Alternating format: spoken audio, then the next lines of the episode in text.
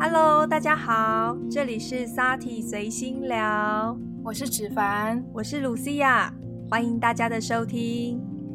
今天我跟芷凡第一次尝试异地录音，对，我们在不同的空间，所以音质上面可能有点不太一样，不好意思，请大家多多包涵。今天我们要来聊一聊心是什么。在沙提随心聊的第二集跟第三集，我们是以探讨心作为主题，邀请大家一起来认识我们的心。我们在生活中常常会说，今天心情很好，或心情不太好。然后看书的时候，会看到像是倾听自己心的声音，锻炼强大的内心这样的讯息。那在祝福别人的时候，有时候我们会说“祝你一切顺心”。那心到底是什么？心在哪里？我们可以怎么做来帮助自己的心越来越强大呢？我们先请芷凡来聊一聊心。它除了心情、心意之外呢，还有更深层的诠释会是什么？我记得有一句话说的很精辟。那就是心离我们那么近，却又那么的远。我们好像很懂什么是心，但也很少人能够真正说得清楚心到底是什么。心是我们生命的根本，有了心，我们才能够真正的去认知、感受这个世界。其实，在我们的生命的过程当中，心它的工作都从来没有间断过，不管是我们在睡觉，或是醒着。有意识或者是无意识的时候，心都在不断的流动，不断的升起、灭去。它就像投影在电影荧幕上的那些光一样，只要电影还在播放，光就会持续的打在荧幕上，不会停止。只有等电影结束了，光才会消失。心也是这样的，只要我们的生命还在，它的流动就不会停止。我们常常会认为，心就是指我们的心情、情绪或是思绪而已。但其实，心它所执行的工作，包含了很多的层面，真的非常的维系。从我们开始透过五感去认识、接触世界，到升起了相应的感受和种种的心理现象，然后再开始去表达、说话、做出行动、肢体反应等等。这些都是心在一路推动去完成的。我们想要理解我们的心，就要先从了解它的运作模式开始，才能够对它有一个更全面的理解。不然，我们真的不知道为什么，有时候自己在某一个当下会有一些连自己都出乎意料的反应，像是你可能原本打电话给一个朋友，是想关心他的状况。但没说几分钟，两个人却因为陈年旧事就吵了起来。或是呃，你明明很喜欢一个蓝色的杯子，最后却买了一个绿色的回家。当时在付钱的时候，你可能还觉得自己很清醒、很确定，就是绿色的比较好。但回家之后，马上就后悔了。这种 后悔的感觉，我有非常类似的经验。我有一次看到一件很喜欢的衣服，它有浅绿色跟粉红色。我明明很喜欢那一件粉红色的，但最后我带回家的是浅绿色。明明就喜欢粉红色。我看着那件浅绿色的衣服挂在家里的时候，我真的是满心错愕。然后我就觉得说。哎，你为什么当时那么确定你是要买浅绿色啊？就问自己，而且发现 自己的衣柜里面有好多浅蓝、浅绿的衣服哦，而不是粉红色哦。然后我才慢慢的去爬出我的想法，我才知道说啊，对我想起当时我非常喜欢的粉红色，但是它很粉嫩，那我就出现了一种我不好意思穿这个的心情。好，所以我最后就好像以一种啊，那选第二志愿的心情买了这个浅绿色。但是真的这一件浅绿色，它每天挂在那边，我都觉得这个例子太经典了。我真的很难掌握说，在你要做决定的那几秒啊，或者是不到一秒的时间内，我们心里出现的到底是什么样的意念？没错，因为心的作用真的是非常复杂的，它在每一个当下都可能因为心里面潜藏的某一个过去的因素，或是未来的考量，都会有完全不一样的反应。所以这就是为什么我们一开始会说，心离我们这么近。却又那么的远，真的很远。对你可能现在对某一个人你觉得好喜欢哦，可能你过几天你又觉得那个人好讨厌。所以我们的心就是这么的不受控制。真的，说到这个不受控制，我感觉在现在这个科技的时代啊，我们获得讯息是非常轻松的，但是我们的心其实常常被这些讯息给牵着走，不见得是比较轻松。而且甚至需要花更多的时间跟心力，才能去把自己的心保护好，不要去受到各种讯息的影响。譬如说，我们原本是想工作的，可是就不自觉的划起了手机，然后里面就有各式各样的讯息。那其实这些讯息都是在透过我们的眼睛跟耳朵，在撞击着我们的内心。然后呢，我们就会有各种的感觉跟想法出现了，像是。哇，这个东西好漂亮哦！要去哪里买？多少钱？在之后，我们就会有种种的考虑，也许就继续去浏览比价，到最后购买。所以，光是从看到一个商品开始，可能就会引发这样子一连串的心动啊，跟行动，心就离工作越来越遥远了。然后东西明天就寄来了，非常有效率。对，然后我们。可能在浏览的时候，就是一边受这些文章内容吸引，一边又出现像是比较啊，或是评论的念头。这些念头又引发出很多后续的感觉哦，譬如说喜欢、羡慕，或是讨厌呐、怀疑，像这样的感受。而且这些感受也不是存在于那个当下而已，它可能又自动的连接到以前的记忆，就是很莫名其妙的。然后又勾起很多的想法跟情绪，所以新的运作它都是这样子一连串的自动连接。我常常觉得这很像肉粽，哎，就是蚂蚱，你只要拉起一根线，就可以把一大串提出来。对，真的几朵瓜这样子。所以心到底是怎么运作的？就是刚刚子凡有提到说，我们需要先了解它的模式。那这个地方，我们请脂肪来跟我们分享一下。我们的心其实它最基本核心的运作模式，就是先去接触目标，接着被目标给触动，然后就引发一连串的感受还有行动。这个过程其实它非常的快速，就像在放鞭炮一样。心的引线，它一旦被触动，火点起来了，就会瞬间引发一连串的火花。心它也会有自动搜寻目标的习性，譬如说，呃，你可能当下肚子饿，很容易会注意到的就是跟吃相关的目标。这时候你的心已经在主动的想要去接触和搜寻目标了，你就会特别容易被食物的图片给吸引，或是被附近的香气给吸引。你可能看到有一个人在吃薯条，你的心瞬间就被薯条给触动了。心它被触动了之后呢，马上就会引发一连串的相关感受，甚至直接去做出一些行动，像是你可能觉得好香哦，或想起以前在吃薯条的时候那种美味的感觉，结果过没多久就自己去买一份来吃了，也很有可能在你一边被薯条吸引，一边又想起来，哎，我最近才刚开始想要做健康管理。然后呢，你的心就开始产生了一些矛盾的感觉，觉得现在已经这么晚了，吃薯条真的 OK 吗？吃这个是否有点罪恶呢？那所以最后到底有没有买薯条？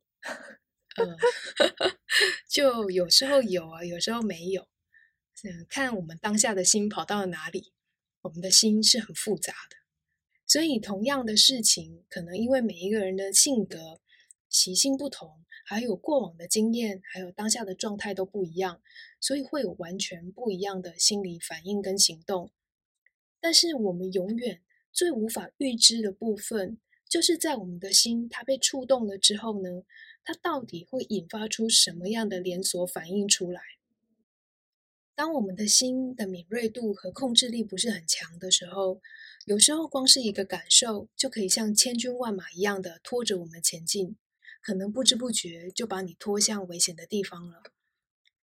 譬如说，你可能因为偶然听到某一个人说的一句话，就莫名的开始感觉到焦虑、恐慌，或是感到愤怒，或是让你整个人都感觉忧郁了起来。真的，我们的心到底是什么时候受到影响的？有时候真的很难察觉。呃，芷凡刚有提到说，我们的想法跟情绪。有的时候是因为自己的意愿，也就是心主动去触发的；然后也有一些状况是我们处于被动的状态，心它原本没有在寻找目标，可是，一样会被触发很多的想法跟感觉。譬如说，呃，一个孩子，他长期待在一个容易有争吵的环境，那不管他有没有直接表达出他自己的感觉。引发这些感觉的触动点，其实都在持续影响着他。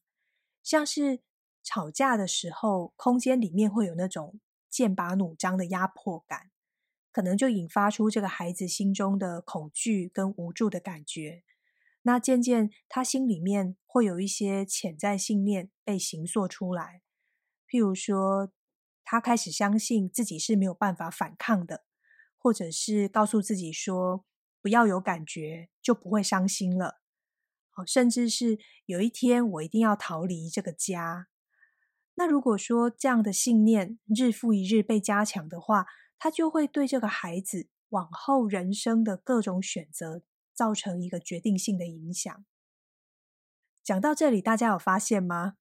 心的运作真的是太维系了，而且我们的内心正在发生的变化，那个速度。是超越我们可以感知到的。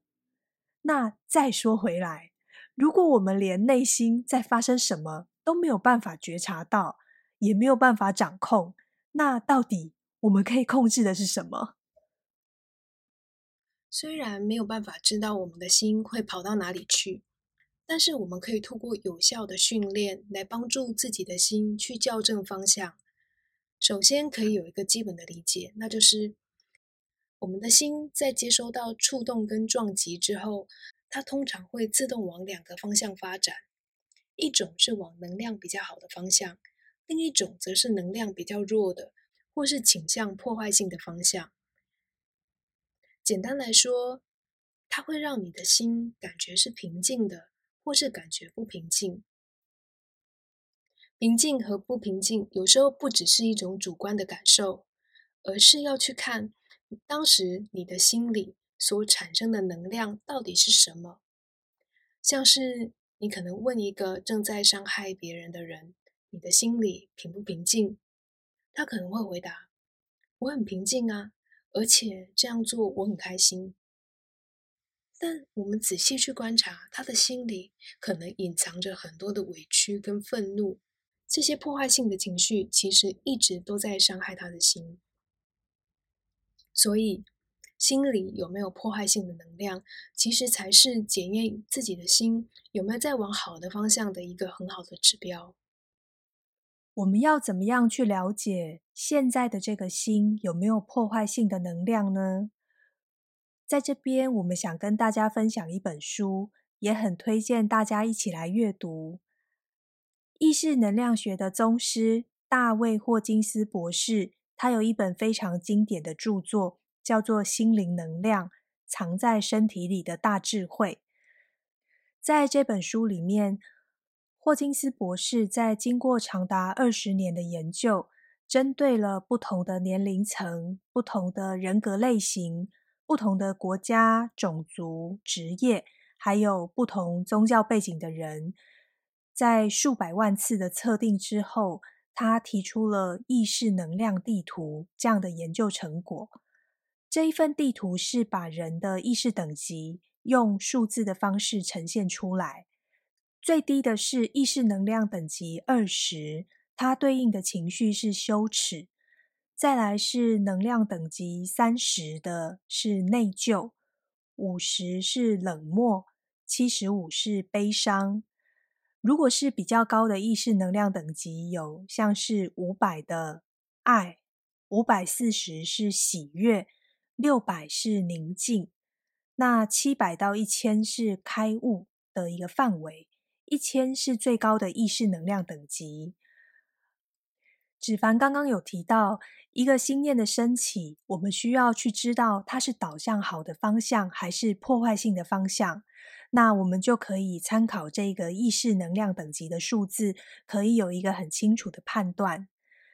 这本书还有一个地方非常有意思，他提到有一条对生命产生正面或负面影响的分界线，这一条关键的分界线就是能量等级两百的勇气。当我们的心到达了这个两百的能量等级的时候，我们才算是开始获得了真实的力量，因为在这个等级，人才有能力去面对恐惧，还有自己的人格缺陷，而且会透过这样的勇敢面对，去让自己获得成长。同时，在勇气这个等级，一个人他会停止去怪罪他自己，还有外在世界，他会为自己的行为、自己的感觉还有信念去负起全部的责任。那当我读到这个部分的时候，我真心希望自己的意识能量等级可以一直保持在两百 以上，甚至更高。因为在上一集的萨提随心聊，我有跟大家分享，呃，我体会过忧郁症的那种低落的状态，而且是好几年，所以我真的很有感触。当一个人的心灵力不够的时候，其实每一天都会觉得。每一件事情都充满了障碍，生命就是举步维艰这样子。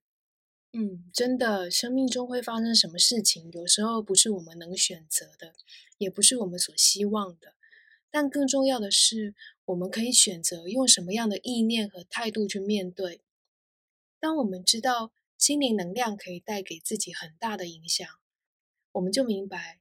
能学会调节自己的心是非常的重要的。霍金斯博士在书里也有提到，有一些途径可以让人达到高等的意识状态。其中的一种途径就是透过密集的禅修去体验到入定的境界。聊这么多，其实就是希望能够鼓励大家可以一起静心，因为静心的功效就是能够大幅提升我们的意识能量。就像现在很流行做瑜伽一样，长期的练习可以让身体一直保持在很好的状态。而静心其实就是一种心的瑜伽，我们也很需要随时帮助自己的心做能量的调节。当你持续稳定的练习静心到一定的阶段，你就会发现心它自己就会有自动想要向上调节的习惯，因为它知道在能量低的时候是很不舒服的。所以，我们很鼓励大家持续静心做心的瑜伽。如果大家好奇要怎么样开始静心，还有静心之后能量究竟可以得到怎么样的调整跟提升，真的很欢迎大家来参加我们的线上课程静心周末夜。它是一个一小时的舒压静心课。那每一次我们都会带领一到两种的静心方法。有的是针对身心深层的放松修复，有的是帮助我们化解内心的阻碍，很有意思哦。每一种方法都有它各自的目标跟功效，所以不管你是初学者，还是已经有在练习静心的朋友，都很适合上线来参加，持续让自己的心保持在一个好的频率。还有我们的静心引导跟疗愈课程，也可以一对一的来进行。像是有的朋友，啊，你希望深入讨论自己的状况，但是在团体课可能比较不好意思说。那或是你有一些希望集中疗愈的课题，你都可以考虑一对一的课程。我们会把链接放在资讯栏，让大家可以参考。然后也欢迎大家订阅我们的 Podcast 频道，让我们可以持续的陪伴你。没错，真心希望我们都可以把心保持在能量等级两百以上，一直都能够保持很好的生命状态，一直都很有勇气。